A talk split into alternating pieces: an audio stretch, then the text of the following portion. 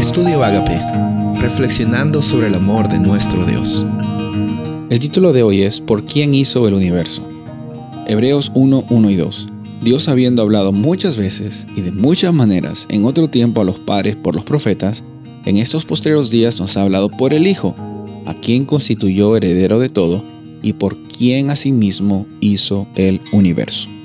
Ahora, se dan cuenta que en estos días estamos hablando sobre los mismos versículos, porque como dije el día anterior, hay realidades muy grandes y muy profundas que Pablo, el autor, menciona en tan pocos versículos, tantos aspectos de Dios.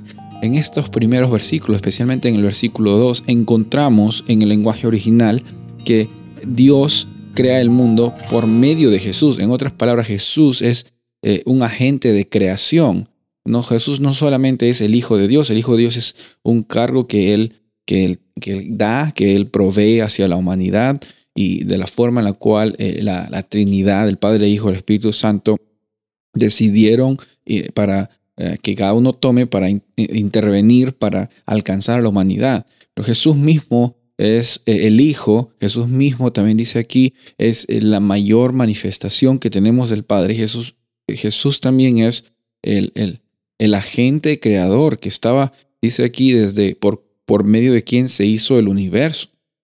Entonces no estamos hablando simplemente de un profeta, que era Jesús, que era un profeta, o Jesús era solo humano, o, también por otro lado, vamos a ver después que, que Jesús también es, es humano como nosotros. Él está pasando por una, una, un proceso en el cual eh, eh, él es como nosotros, nos puede entender de la mejor forma, puede estar siempre eh, a nuestro favor, porque al venir a este mundo también se hizo como uno de nosotros. ¿Qué es lo que te hace pensar cuando estás viendo la realidad de, Dios como un Dios agente creador? Vamos a hablar sobre otros aspectos, pero hoy día estamos viendo sobre el aspecto grande, aspecto grande de un Dios que hizo el universo, el aspecto de un Dios que, que crea, que tiene el poder y la majestad.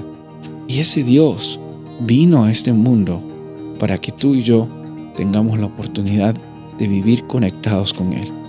Qué gran realidad, qué hermosas noticias son las que recibimos al saber de que Él nos da la iniciativa, a nosotros nos toca responder a ese gran amor. Soy el pastor Rubén Casabona y deseo que tengas un día bendecido.